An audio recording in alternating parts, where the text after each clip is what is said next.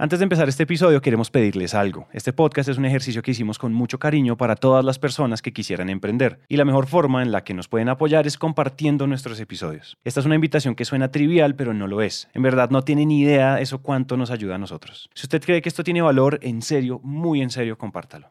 Ahora sí, comencemos. Bienvenidos a Universo de Trora, Historia de una Startup, una miniserie de Emprendete en donde por primera vez documentamos a detalle las historias más íntimas y los aprendizajes detrás de la historia de una empresa. Este show es el producto de decenas de conversaciones y aprendizajes que tuvimos con los fundadores, con los primeros empleados y en general con amigos de Trora, una empresa que busca combatir el fraude con tecnología y que no paró de sorprendernos. Producido por Naranja Media. Naranja Media. Hola a todos y bienvenidos al episodio número 6.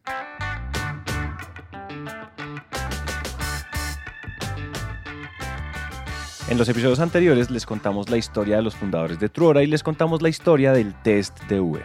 Y son ocho países y tenemos ocho ingenieros y tenemos un mes para entregar. Dijimos, vámonos de cabeza a hacer esta otra solución. Les contamos también cómo ese proyecto no salió y por qué eso fue importante para darle al equipo convicción. Ve lo que somos capaces de hacer en un mes. O sea, ve lo que somos capaces. Creo que eso habla mucho del equipo que teníamos en ese momento. En otras palabras, el episodio pasado es la historia de la primera vez que los integrantes de Truora se dieron cuenta que estaban montados en un barco que tenía mucho potencial. Y les contamos también que después del test de Uber, Daniel tomó la decisión de que Truora sí era la próxima empresa a la que había que meterle toda la ficha. Dejé de lado mis ideas de montar un banco o alguna cosa yo solo y dije, nos vamos con Maite, César, David y con todo este equipo y vamos a tratar de hacer una compañía gigante. Y el problema aquí era cómo convenzo a estos otros dos de que se vayan de Twilio.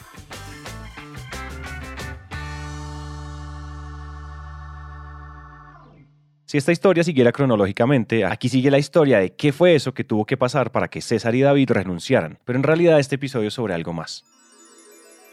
Hoy les queremos contar algunas historias que la verdad son anécdotas que se cuentan en Trora y lo hacemos por una razón. Quisiéramos que entiendan que esas historias ocurrieron al mismo tiempo que el test de Uber, o de la creación del equipo, o de las primeras reuniones de ventas. Porque con este episodio queremos hacer evidente algo y es que cuando uno crea una empresa, y sobre todo al principio, las decisiones que tomamos y las cosas que pasan ocurren todas al mismo tiempo. Y esa es la verdadera complejidad de emprender. Esto que estamos diciendo lo explica muy bien Daniel. Uno ahí arranca la compañía y uno toma un mundo de decisiones y hay algunas que son trascendentales que uno sabe, como cuando decís, vamos a contratar eh, ingenieros en Cali y van a ser juniors, como David tenía esa convicción absoluta. Eso era claro como el agua.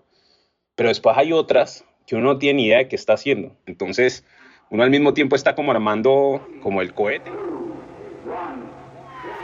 pero el cohete está cayendo y se está soltando y uno como que lo está abrazando. Siempre código bueno, siempre producto bueno, pero la compañía en todo el momento, en ese momento estaba, estaba en peligro, de pronto no era, porque es completamente parte de la historia. O sea, vos decís, hasta aquí tenemos, ¿qué tenemos hasta este momento? Tenemos convicción en el equipo que hemos formado de juniors. Tenemos unos fundadores que no se conocen, pero que han trabajado bien hasta ahora, ¿sí o no? Y hemos tenido la suerte del paro. Quien diría, esto es la historia de Cinderella, porque salió mal lo de Uber, pero pues el equipo se levantó bien y no pasó nada.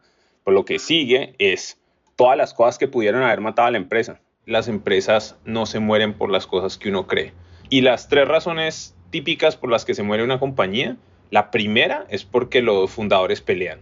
Y hay problemas de confianza y pelean y se destruyen. La segunda es que se rinden, o sea, como que se aburren de lo que están haciendo y se ponen a hacer otra cosa o, les cuesta mucho y dicen no hago más esto. Y la tercera es que se quedan sin plata. Y nosotros en los primeros seis meses de Truora pasamos por todas esas. En este episodio les vamos a contar esas historias y aunque suenen aisladas, recuerden que no lo son.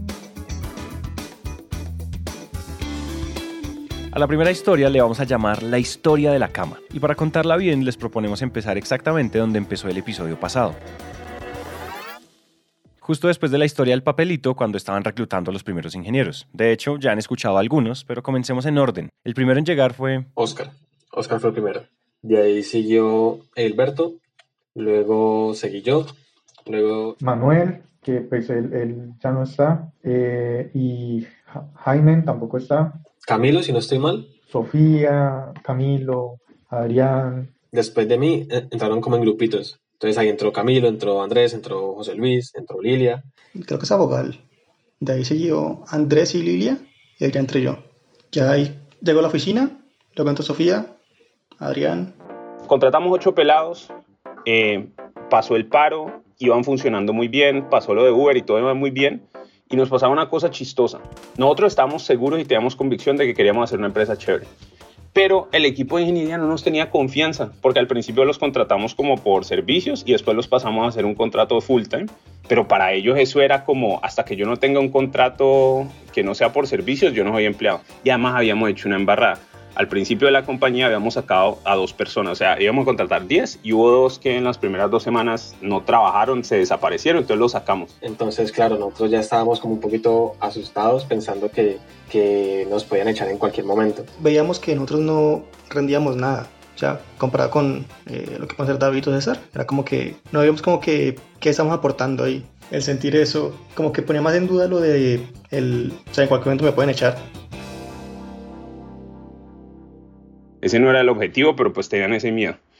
Entonces éramos tratando de generar confianza con ese equipo y el RFP DUR nos dio eso, pero lo otro que nos lo dio fue la casa.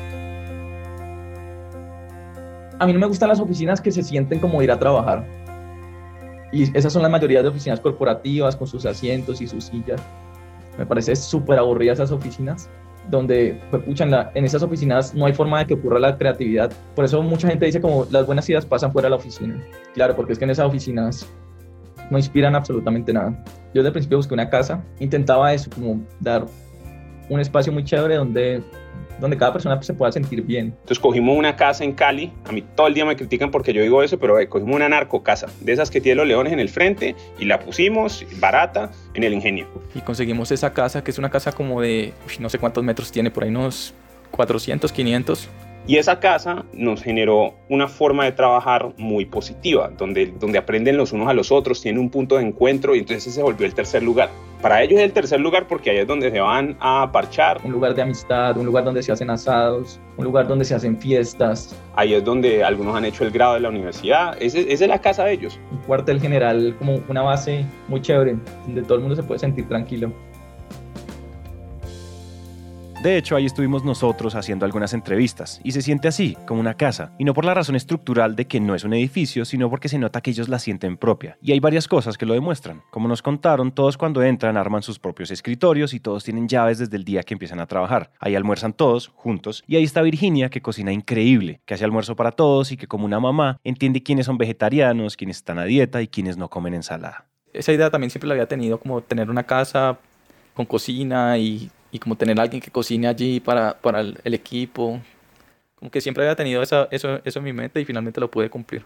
Eso es algo muy chévere de Trora también. Me ha, he podido cumplir muchas de las cosas que siempre había querido. Sin embargo, esa casa también ha traído algunos problemas, porque crear una cultura que cuida a las personas no es necesariamente un conjunto de decisiones que se suman, sino también a veces decisiones y opiniones que se chocan. Esta historia, la historia de la cama, nos la empieza a contar David.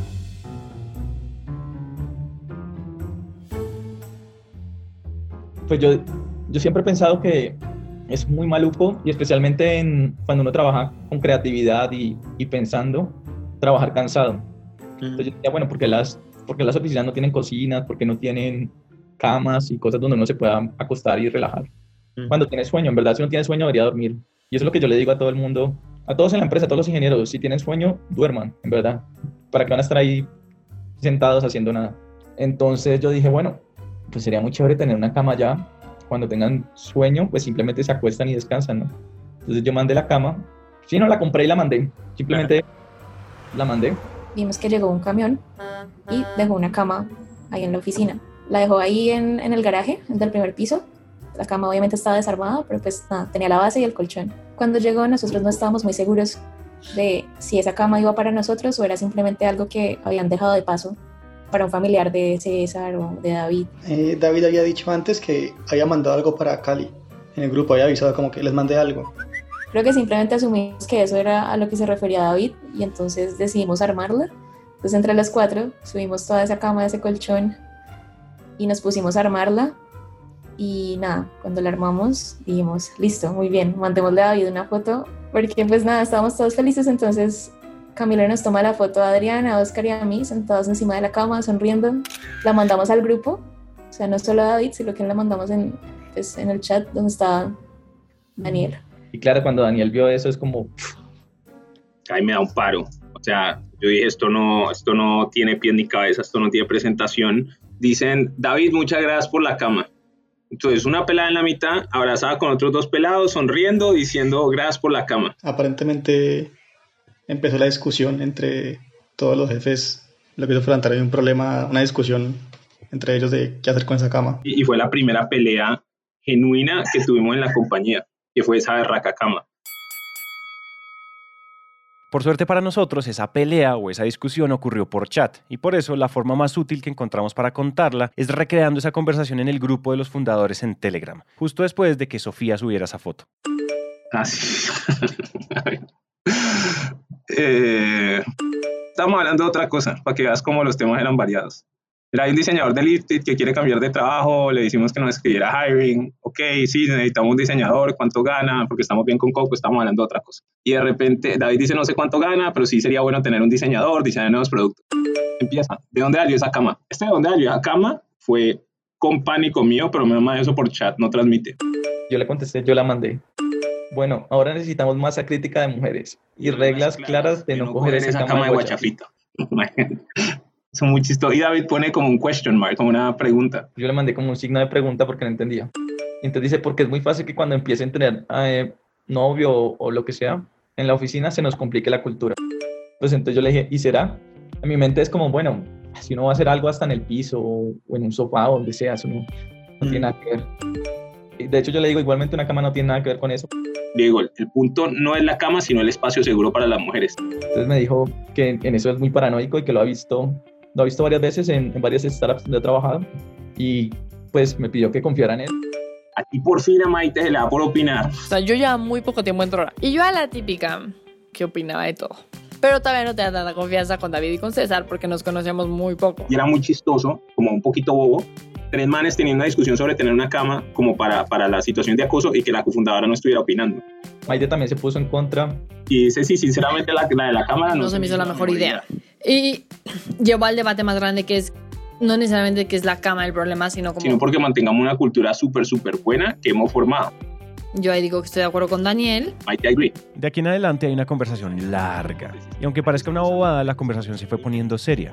De hecho, como escucharon, Daniel recuerda esta como la discusión más fuerte que han tenido hasta ahora. Eh, mira esta tormenta tan innecesaria. Yo decía, no es innecesaria. Y ella decía, es totalmente. Y pues decía, eventualmente tomaron una decisión. Sí, tampoco tanto, sino que simplemente le dije a un tío que recogiera la cama y ya. Fueron a recogerla y entonces ahí quedamos con la duda si esa cama sí era algo para nosotros o fue que nosotros asumimos que, que esa cama era de nosotros y la armamos y hicimos todo ese show, pero realmente era para alguien más. Ahí hubo un poco de confusión. Y la mandé pues para, para mi casa ya en Buga y allá está. La uso cuando voy.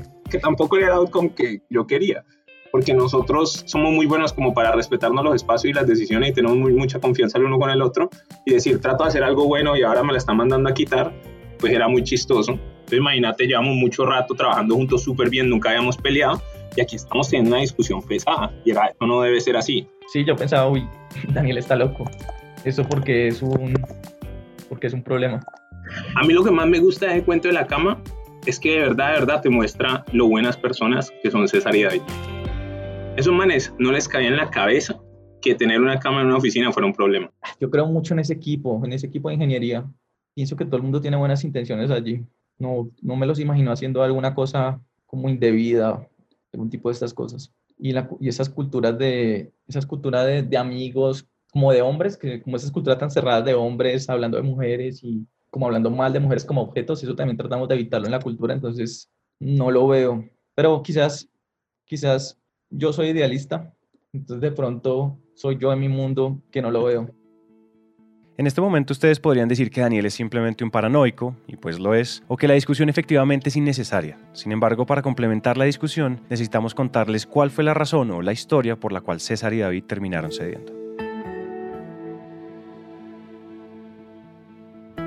Y a mí a veces me cuesta mucho hablar de eso y quiero guardar como la confidencialidad de las personas. Aquí en Silicon Valley, una vez una pelada se me sentó enfrente y me contó de cómo la habían acosado y hasta más. O sea, la, imagínate lo peor que le puede pasar a alguien en una, en una situación laboral y eso le pasó a ella. Y esto me había pasado debajo de mis narices. Y para mí esa vaina era absurdo. Cuando, cuando hablamos, pues cuando esta pelada me contó que le había pasado eso, yo dije a mí esta vaina nunca me va a pasar en la vida. O sea, esto no me va a pasar más nunca. Yo nunca voy a estar en una empresa y jamás voy a fundar una empresa donde a mí se me tenga que sentar una pelada enfrente a contarme cómo la cosa ni ay, puta. Y muchas de las decisiones que yo tomo de negocio y a veces en contra del negocio es para asegurarme que esa vaina no pase. Porque yo prefiero no tener compañía que tener una compañía con acosadores. O sea, de ese tamaño te la pongo. Y gracias a Dios, César y David estaban alineados con ese pensamiento. Eh, yo lo llamo un poquito más optimista, en ese tema yo soy ultra cínico. O sea, no, a mí nadie me puede convencer de que eso no pasa en todas las empresas. Eh, no sé si eso sea worth talking about, no sé si no, eh, but I stand by it. Y esa es la historia de la cama. Entonces ese, ese es el cuento ese.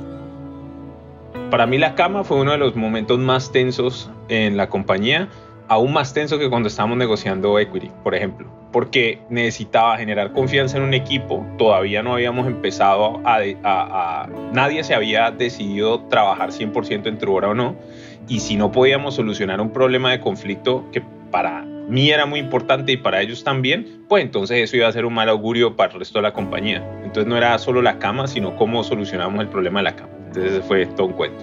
Lo otro es cómo, cómo aprender a comunicarse cuando uno ve el mundo distinto. Y eso es, pues es chistoso.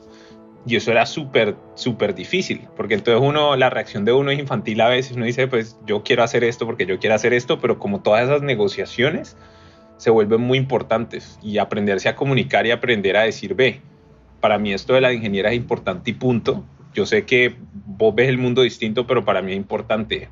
Para Maite, por ejemplo, como la justicia, para Maite es de las cosas más importantes que va a encontrar. Ella necesita que el mundo sea justo. David es idealista, busca eh, hacer un muy buen trabajo eh, y todas esas son cosas que uno tiene que empezar a negociar y cuando va mirando la cultura y qué compañía queremos ser, como que uno pone unas reglas de, de fondo, pero también tenés que negociarlas de forma. Y cuando uno tiene varios fundadores, eso es, eso es tenso. La historia de la cama es una historia interesante y divertida y al mismo tiempo muy tensa. Y fue una conversación difícil, pero nadie dijo que las conversaciones difíciles son malas. Ahora, la otra historia. La otra es cómo manejábamos la plata.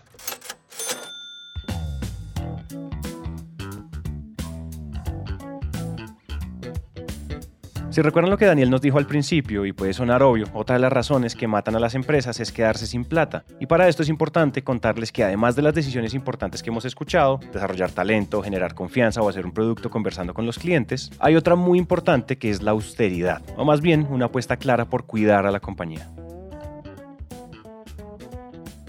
Uno la puede hacer como jugando blackjack y doblándose cada vez y llegas a tener un millón de fichas más rápido. O la puedes hacer un poco más eh, no pausada, porque, pero con riesgos calculados. Nosotros ahorita podríamos salir a comprar empresa o gastar un millón de dólares ahí, pero no estamos tratando de tomar ninguna decisión que, apues, que sea apostando a la compañía. Y en VIP tuvimos que apostar a la compañía un mundo de veces. Eh, entonces yo no quiero, no quiero estar en esa situación y si uno puede tener más plata y no gastársela, no estás en esa situación. Daniel alguna vez trabajó en VIP, una americana que quebró y la vio quebrarse. Entonces él tenía muy esta mentalidad de, uff, si gastas mal, por más que hayas levantado millones, like, shit can go down. Aprender de alguien que ha visto algo fallar, aunque no haya sido suyo, es súper interesante, ¿no? Es que yo sé quemar plata, nosotros quemamos 170 millones en VIP. Mira, eh, si uno tiene menos plata, uno le toca hacer scrappy y encuentra la forma de lograrlo.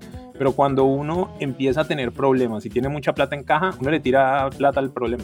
Y ya, y vos le empezás a tirar plata y le empezás a tirar plata y eso es lo que significa que te vuelves menos eficiente y terminas gastándote toda esa plata, pero no solucionando el problema que tenés. ¿Sí, sí me explico? Entonces, tener poquita plata a veces lo no, a veces no, siempre lo obliga a uno a tomar mejores decisiones a hacer una mejor empresa. Entonces, lo que nosotros hacemos es actuamos como si tuviéramos la mitad de la plata y mucho del fondo es como de emergencia. Y eso lo que nos permite es subsistir el downside, no el upside, porque el upside es equivocado. O sea, yo no quiero destruir la empresa de ninguna manera. Entonces, por eso ser cuidadoso con la plata es una forma de demostrar que estamos asegurando que esta empresa dure por mucho tiempo. Es importante resaltar que la austeridad es un valor o una forma de administrar independientemente de si tengo o no tengo dinero. Pero pues a eso súmenle que al principio, aunque ellos hubieran querido gastar mucho, pues no tenían. Eh, a ver, founders no se pagaban. Mi salario, eh, me o sea, súper significativo. O sea, cuando digo muy significativo, claramente muy por debajo de de consultoría. O sea, muy significativo. Para los ingenieros sí se les pagaba. Eh, y eso empezó haciendo, creo que fue una inversión inicial de David y Daniel, muy chica, y muy pronto lo que hicimos fue Rappi nos pagó por anticipado.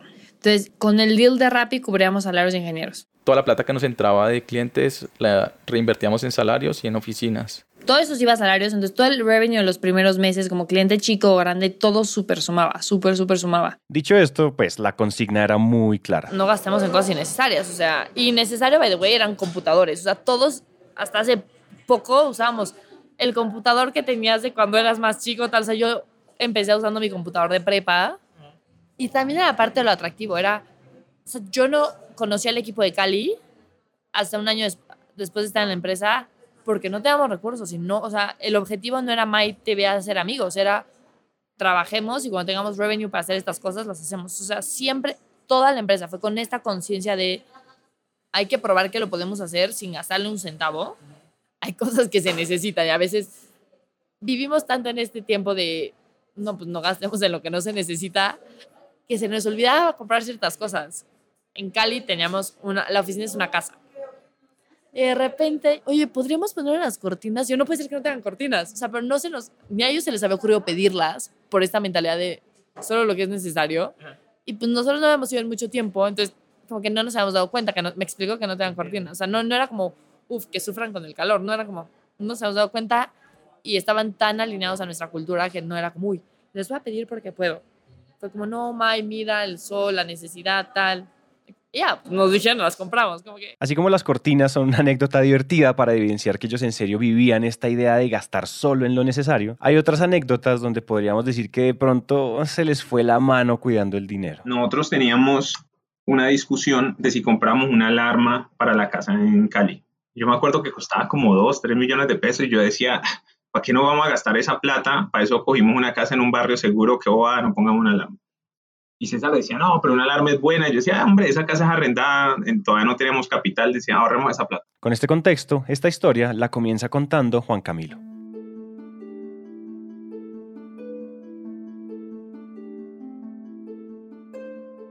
en la oficina. Creo que fue en agosto. Estamos Sofía y yo ya de noche. eh, como vivíamos ahí cerca, pues nos gustaba, nos gustaba quedarnos de trabajar. Nuestros puestos quedan muy cerca de la ventana.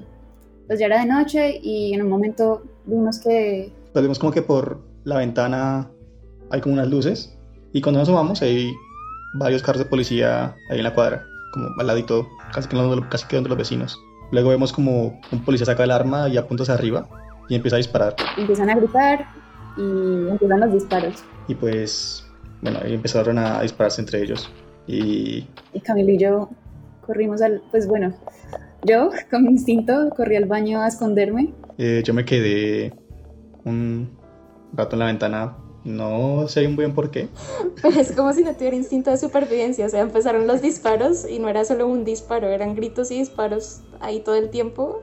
Y ya no, pues obviamente yo le gritaba, yo, yo estaba muy asustada y le gritaba a Camilo que, que se escondiera porque pues estaba en la ventana y se estaban disparando ahí al frente de la casa prácticamente. Él como que me vio muy azarada, entonces también se va a esconder. Estábamos en el baño, nos encerramos, apagamos las luces y en un momento escuchamos como si estuvieran adentro de la oficina. O sea, al principio lo que yo escuchaba era gente caminando en la parte de, como si estuvieran en la cocina. Sí, se escuchaban muy cerca los pasos. Y luego empezamos a escuchar unos ruidos muy fuertes de golpes, como si estuvieran intentando abrir una puerta. Eh, pero, o sea, estábamos totalmente ciegos. Y luego sí pasa que, pues nada, un rato después ya dejan de sonar los disparos y sí, tocan a la puerta y la policía grita que es la policía. Entonces ahí Camilo y yo salimos. Y bueno, pues ahí ya nosotros salimos, salimos de la oficina, llegaron los papás de Sofía. Y ahí tomé una foto de la cuadra que estaba llena de carros de policías y la mandé al grupo. Y ellos mandaron una foto de un carro de policía de frente y se ve como ese, ese glare, esa luz azul en, en toda la foto y dice, Sofía, hay unos ladrones en la cuadra, está la policía. Di- Dijo, Camilo y yo nos encerramos en el baño porque empezaron a disparar y nosotros no, como así? Me llega un chat a las 10 de la noche, otra vez Sofía y, y Camilo trasnochando. Y todo el mundo entramos en, en pánico. A las 9 y 12, lo último que dijeron es, estamos en la esquina esperando que revisen la casa por el techo. Y volvieron a hablar a las 9 y 40. Era uno chateando como, ¿y cómo están? ¿Están bien? No sé qué. Y silencio. Y estar ahí esperando como una noticia por un chat de ver qué sucede era la vaina más estresante que te puedas imaginar. El pánico que teníamos nosotros en ese momento era de no creer. No caí en cuenta de que, pues no expliqué más qué había pasado y el chat de, ahí de, de, del trabajo estalló con la gente sin saber qué había pasado. Pues la idea era contar toda la historia, pero llegó mi papá, que pues antes vivíamos por ahí muy cerca, entonces obviamente él estaba pendiente, él sabía que estaba yo ahí en medio de la, la acera entonces, pues justo llegó ahí y Camilo y yo estuvimos hablando con él. Entonces no le pusimos, no le pusimos atención al chat. Imagínate uno recibiendo chats y viendo esa pantalla ahí. ¿Qué hacemos? ¿Qué hacemos? ¿Qué hacemos? Ups. Tú imagínate el sentido de culpa de ahorrarse cualquier 3 millones de pesos para no poner una alarma, aunque en ese momento eso era un mundo de plata, por, y ahora tener, tener en riesgo al equipo. Eso no nos volvió a pasar nunca. De ahí empezamos a hacer salud, pusimos las alarmas, eso mejor dicho, somos más cuidadosos que un berraco, pero eso nos podía haber acabado la compañía.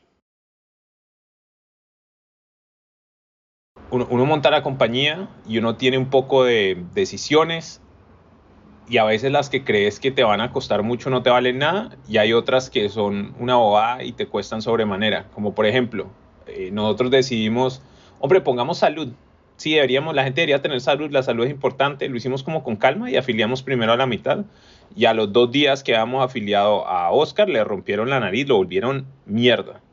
Y menos mal estaba afiliado a la prepagada, pero nuestra decisión de tengamos salud era trivial, ¿sí me entendés? Todos 18 años, 20 años, nadie va a morir, todos nos sentíamos como dueños del mundo brutos. Pero esas son las cosas cuando uno está como manejando un negocio, que uno cree que todas las restricciones o todos los problemas son como de clientes, y inversionistas y no sé qué. No, también te toca lidiar con los ladrones metidos. Te toca lidiar con que se metieron a robar un computador, con que alguien no aparece, Oscar no aparecía, dos días sin aparecer, y nosotros, bueno, este man dónde está? Y nos manda una foto de jañatas y uno es como, ay, Dios mío. Esto que menciona Daniel suena exagerado, pero ese es exactamente el punto de este episodio. Y es que cuando emprendemos todo el tiempo estamos tomando decisiones y las únicas decisiones determinantes no son las estratégicas, pueden ser todas. Las empresas no solo mueren cuando quiebran, mueren también cuando las personas no se ponen de acuerdo, cuando no tienen confianza o cuando alguna cosa grave que podría salir mal, sale mal. Hicimos este episodio porque queríamos dejar esto claro, porque queríamos evidenciar que, por ejemplo, la cultura es un tema largo y sobre todo no tan obvio como parece. Y además porque queríamos evidenciar que siempre es tarde para sacar a la superficie temas incómodos. Habiendo dicho esto, entonces, en el próximo episodio seguimos adelante y les contamos qué es eso que tuvo que pasar para que David y César por fin renunciaran a Twilio.